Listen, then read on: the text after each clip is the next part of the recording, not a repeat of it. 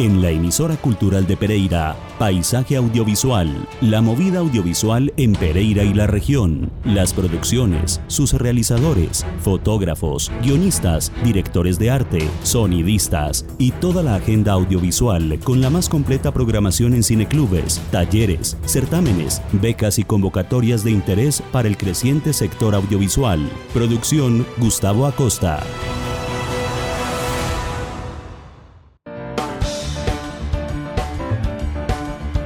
Esta es la emisión número 54 de Paisaje Audiovisual. Muy buenas tardes y bienvenidos a esta cita de cada jueves, hablando de las novedades y todo lo concerniente al creciente sector audiovisual. En la creación y coproducción de este espacio, Gustavo Acosta Vinasco e Iván Marín y Luzmeri Bermúdez, quien nos sigue acompañando como nuestra máster técnica.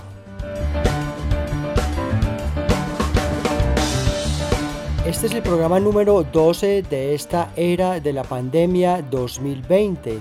Pero como lo hemos dicho en repetidas ocasiones en los últimos programas, el sector no ha parado del todo. Ya hemos hablado de estrenos virtuales, de festivales de cortos eh, también por redes y de manera virtual.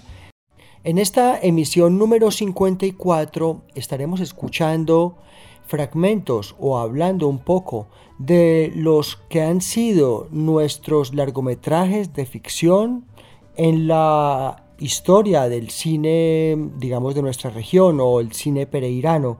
Estamos escuchando unas entrevistas y fragmentos de documentales y unos trailers que nos recuerdan que Pereira sigue detrás de su largometraje de ficción.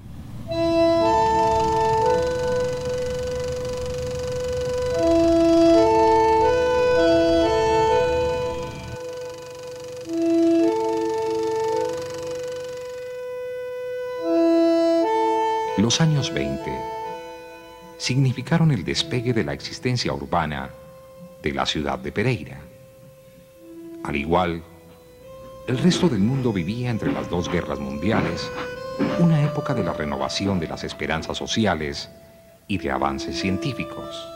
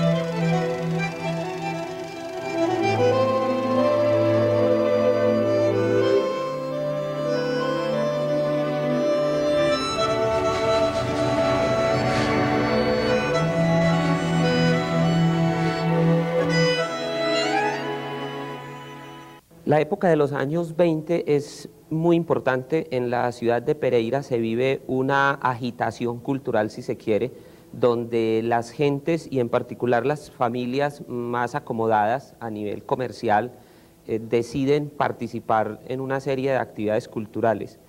Por supuesto que el cine era una de esas actividades muy eh, importantes para las personas que pertenecían a cierta sociedad, en ese momento una sociedad mm, aristocrática en ciernes, y mm, Manuel Mejía Robledo, Alfonso Mejía Robledo, mm, decide utilizar el hecho de pertenecer a la sociedad de mejoras públicas, utilizar ese mecanismo para buscar fondos y poder em, filmar una película. Esa película se llamó Nido de Cóndores.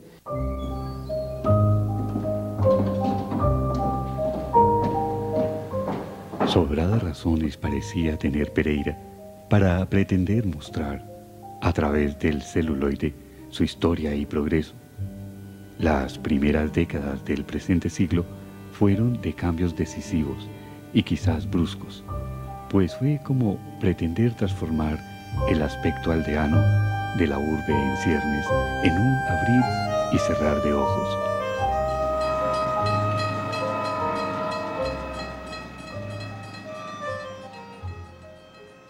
Quisimos comenzar esta emisión del día de hoy escuchando un fragmento de este documental que realizara la televisión regional en el año 2016 acerca de la mítica película Nido de Cóndores de Alfonso Mejía Robledo del año 1926.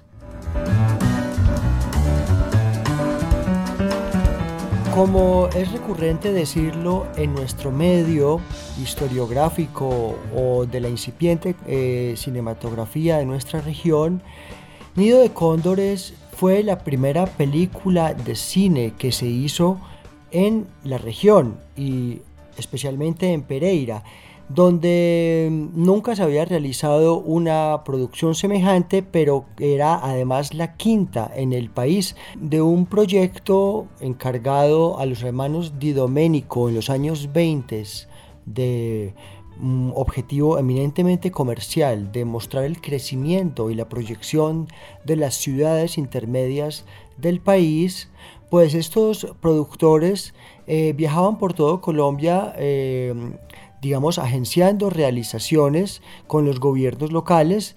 En el año 1926, los hermanos Di Domenico entran en contacto con la Sociedad de Mejoras Públicas de Pereira.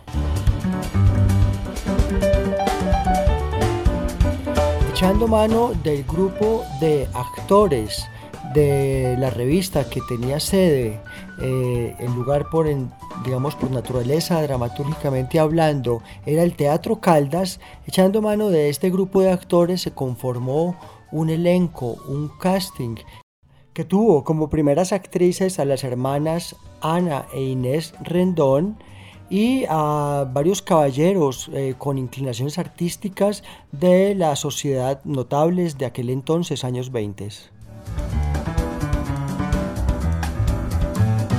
Pues bien, dentro de todas las realizaciones que se hicieron en los años 20 por parte de los Didoménico, casualmente Nido de Cóndores tiene un, digamos, un mal porvenir. Eh, la producción es un éxito, el rodaje y la primera exhibición que se dio en el Teatro Caldas, ubicado en la carrera octava de la ciudad de Pereira, evento para el cual se cuenta memorablemente que incluso se tendió eh, tapete rojo para que ingresaran las estrellas de nuestra incipiente villa.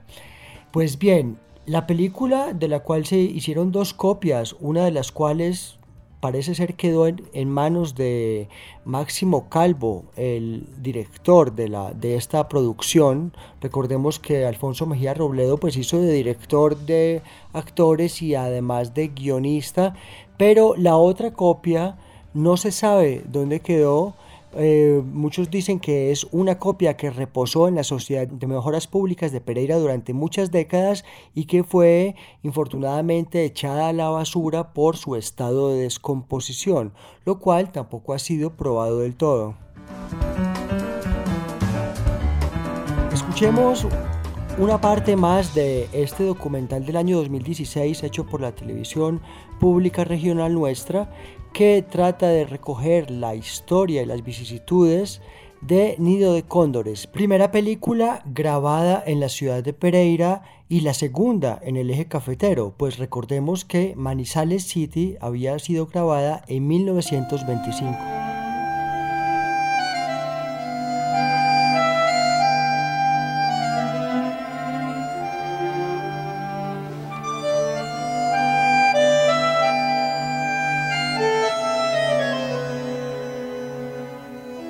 Alfonso Mejía Robledo nació en el año de 1899 y pertenecía a una numerosa familia de Villa María en Caldas. Desde temprano manifestó su talento literario y estético, el cual desarrolló durante los años 20 y 30 en una ciudad poco preocupada por esos asuntos como la Pereira de entonces. Fue periodista, poeta y escritor prolífico trayendo por los años 30 a la vida pública las revistas Lengua y Raza, Nuestra América y Panorama, algunas de las cuales llegaron a tener circulación internacional.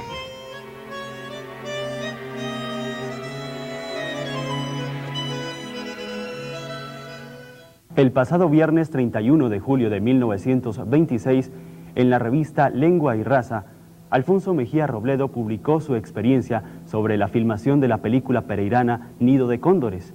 Máximo Calvo, Fernando Jaramillo y Alfonso Mejía Robledo, con un guía montañés, en persecución de algunos cuadros panorámicos de la nieve para presentar en la pantalla cinematográfica como parte integrante de la película pereirana Nido de Cóndores, emprendieron viaje hacia las nevadas cimas del páramo de Santa Isabel, coronación gloriosa del municipio de Pereira.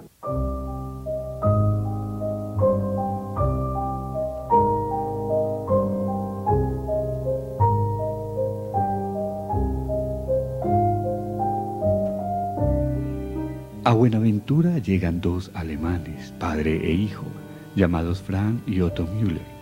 Vienen a Colombia en busca de aventuras y se dirigen a Pereira, atraídos por la fama de la ciudad prodigio.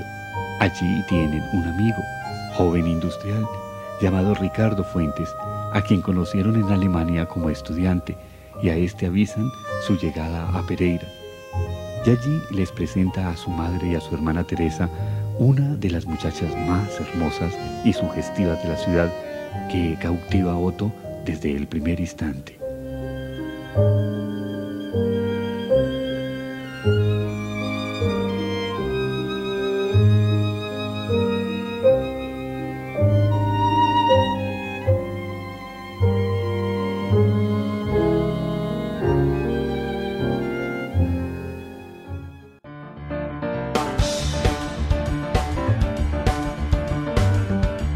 En Paisaje Audiovisual, hoy nuestra emisión número 54, hablando de Pereira busca su largometraje de ficción.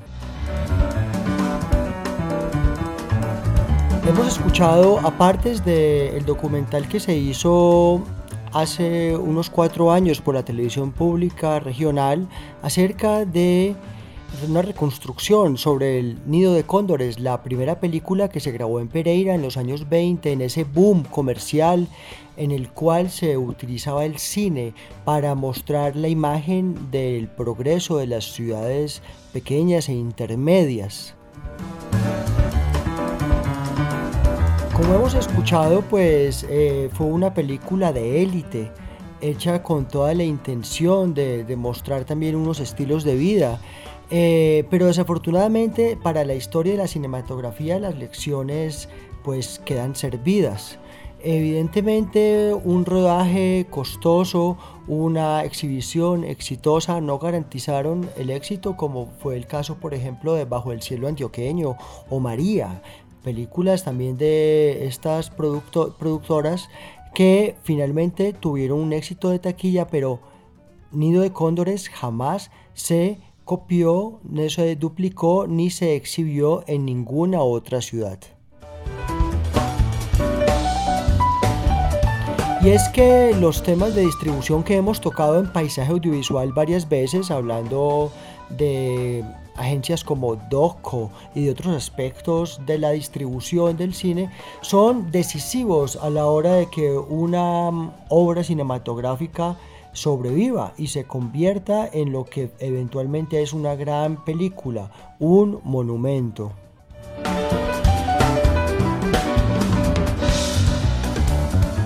Varias tentativas ha habido para mm, hacer nuestro eh, largometraje de ficción, nuestra película, como digamos muchas ciudades pueden decir que pueden tener una película, una cinta que los identifica, como puede ser Rodrigo D o, alguna pieza de Víctor Gaviria para la cultura paisa, o como pueden ser películas del Hollywood o películas de, de la escuela bogotana. Pues bien, en Pereira una tentativa muy interesante, pero que hablando del tema de la distribución, pasó rápidamente, digamos, al video y básicamente se comercializó como tal, fue El Carnicero Paraco del año 2012 de Javier Marcos y Juan Pablo González.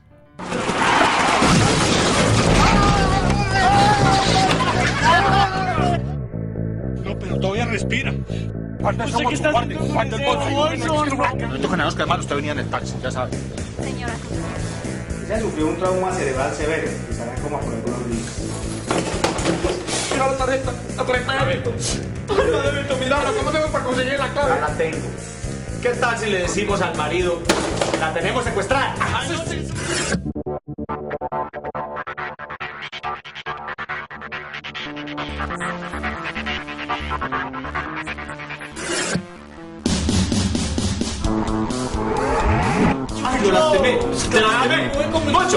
¡Ay, chucho! ¿Quién es el que manda acá? ¡Yo! Y usted se va a acordar de mí que esto no va a funcionar, chucho. Usted se va a acordar de mí. Ah, solita puede tener 80, 90, 120, pero... ¡Ah! ¡Esta está más buena! Yo creo que ese señor es el carnicero para. ¡Jefe!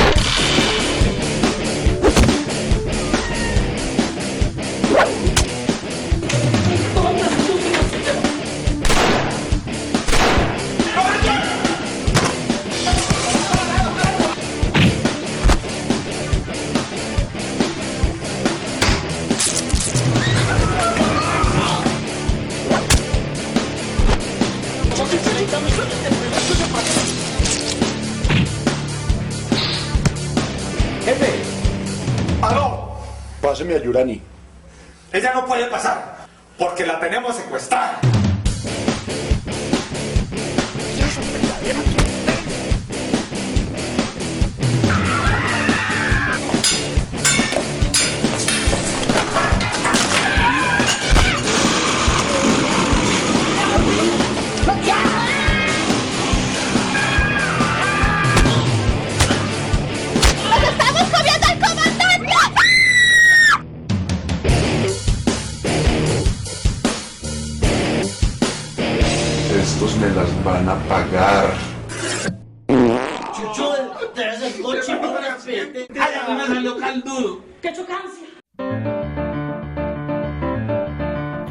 Acabamos de escuchar el tráiler de la producción El Carnicero Paraco del año 2012, de- dirigida por Javier Marcus y producción de Juan Pablo González.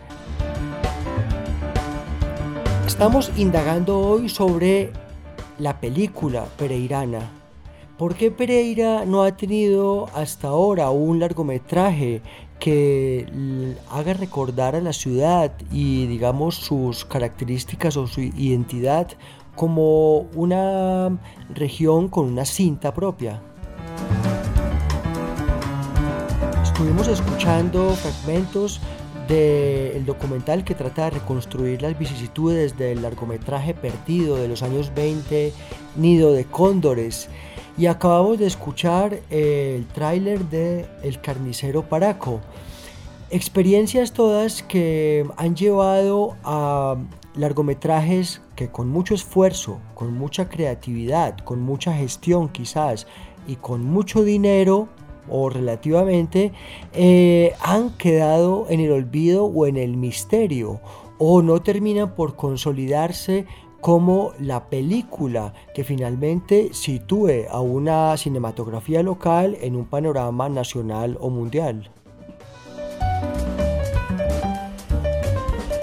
Estos esfuerzos mm, no han sido recientes por parte de jóvenes creadores que en efecto demuestran que hoy más que nunca hay una acción colectiva en el campo audiovisual, porque queremos eh, recordar una anécdota, vamos a los años 70, 80 en la ciudad de Pereira, donde alrededor de figuras como Antonio Gallego y Carlos Iván Rojas, Fernando Nao y José Fernando Marín y Germán Osa, el cine venía siendo tomado muy en serio.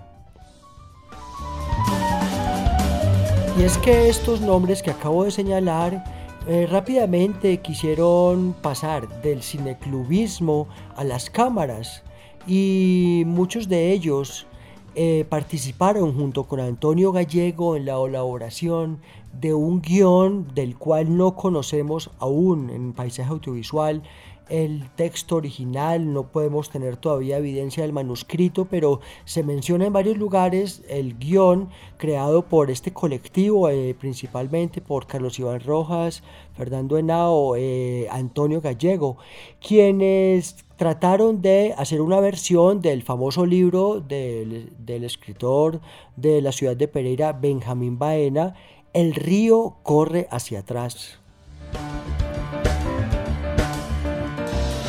Sabemos que la novela El río corre hacia atrás de Benjamín Baena es una novela épica y sin duda es la que mejor cuenta aspectos de la colonización de Antioqueña a sectores de lo que es hoy Caldas, Risaralda y Quindío.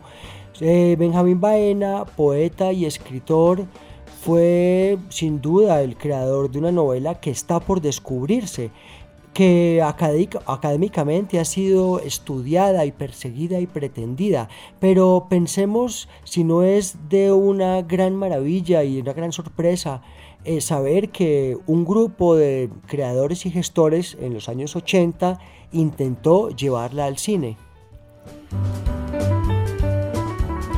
Muy bien, eh, después de, de estas tentativas que hemos señalado, Nido de Cóndores, el carnicero Paraco, el río corre hacia atrás.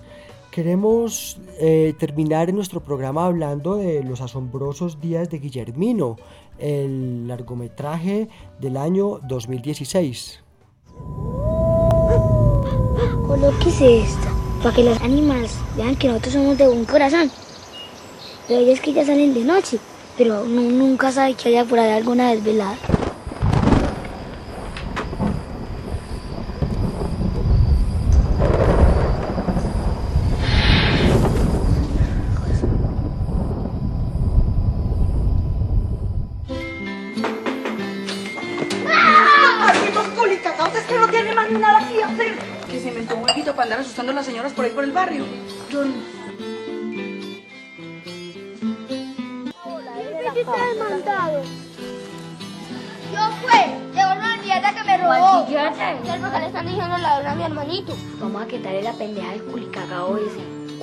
Más que usted me haga y lo mando todas las vacaciones para la finca de su tío Olivardo a coger café. Esas que dicen que también tienes pan.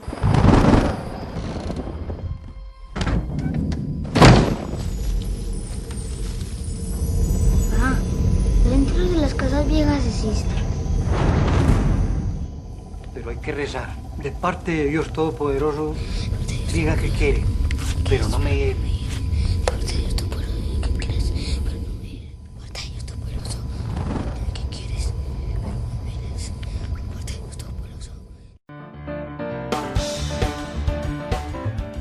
Estamos en Paisaje Audiovisual hoy hablando de ¿Cuál es la película pereirana? ¿Cuál es el largometraje de ficción al que aún, digamos, nuestra cinematografía local todavía no llega?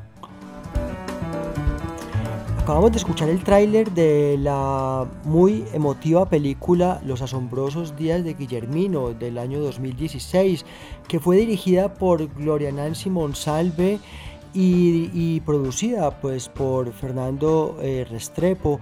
Eh, podemos recordar las vicisitudes que pasó esta producción, una producción que se demoró mucho tiempo en ver la luz hasta que en 2016 llegó a las salas de cine. Pues muy bien, haber llegado a las salas de cine le permitió a su productor Fernando Restrepo pues decir que después de 90 años, o sea después de Nido de Cóndores, aquella mítica cinta perdida de Máximo Calvo y Alfonso Mejía Robledo, pues en los asombrosos días de Guillermino vendría a ser el segundo largometraje o la segunda película rodada en Pereira. Podemos decir que esto es parcialmente cierto y en efecto, hasta podríamos decir que es la primera película, puesto que la, la que fue Nido de Cóndores nunca llegó a exhibirse en otras ciudades diferentes de eh, Pereira, ni siquiera se llegó hasta Manizales. Entonces, en efecto, la película de Gloria Nancy Monsalve y Fernando Restrepo, Los asombrosos días de Guillermino, que es una película supremamente divertida y que además tiene un logro magnífico, la perspectiva infantil desde sus personajes, pues sabemos que cambió hasta de nombre en su etapa de preproducción y producción, la película mutó de nombre y el paso del tiempo entre escenas que fueron rodadas con pues también con diferencias considerables se nota en el producto final con un además con un final o con un desenlace que para muchos los que habíamos seguido el guion o la preproducción fue un final sorpresivo. Hace poco en la presentación de una eh, reciente telenovela de interés regional, un crítico de cine le preguntaba al joven director que si de esta serie, de este seriado, eh, podría salir un largometraje. el director respondió que sin duda sí. Nos preguntamos en este momento de cuántos seriados o de cuántos cortometrajes, sin duda, no habría podido salir o podría salir un interesante largometraje. Los especialistas dicen que no, que cada eh, pieza, digamos un largometraje o un cortometraje, tiene su germen distinto y que lo que nace como cortometraje tiene que seguir como tal. Pues bien, Dejamos todos estos interrogantes eh, en el día de hoy para que sigamos descubriendo y pensando sobre cuál será el largometraje de ficción, cuál será la película pereirana. Con el teaser de los asombrosos días de Guillermino, nos despedimos por el día de hoy. Feliz tarde.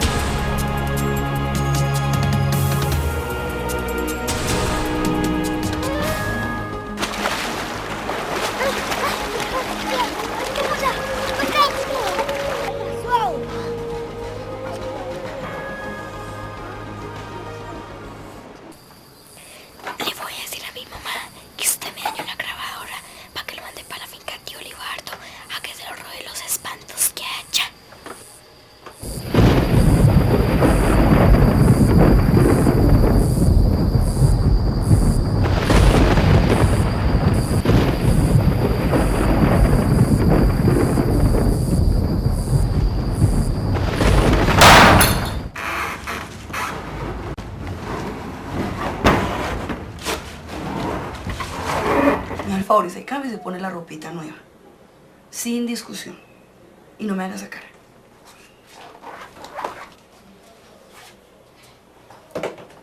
Una sola más que usted me haga y lo mando todas las vacaciones para la finca de su tío Olivardo a coger café. ¿De dónde venís así? Que este muchachito un día de estos me va a matar de un infarto.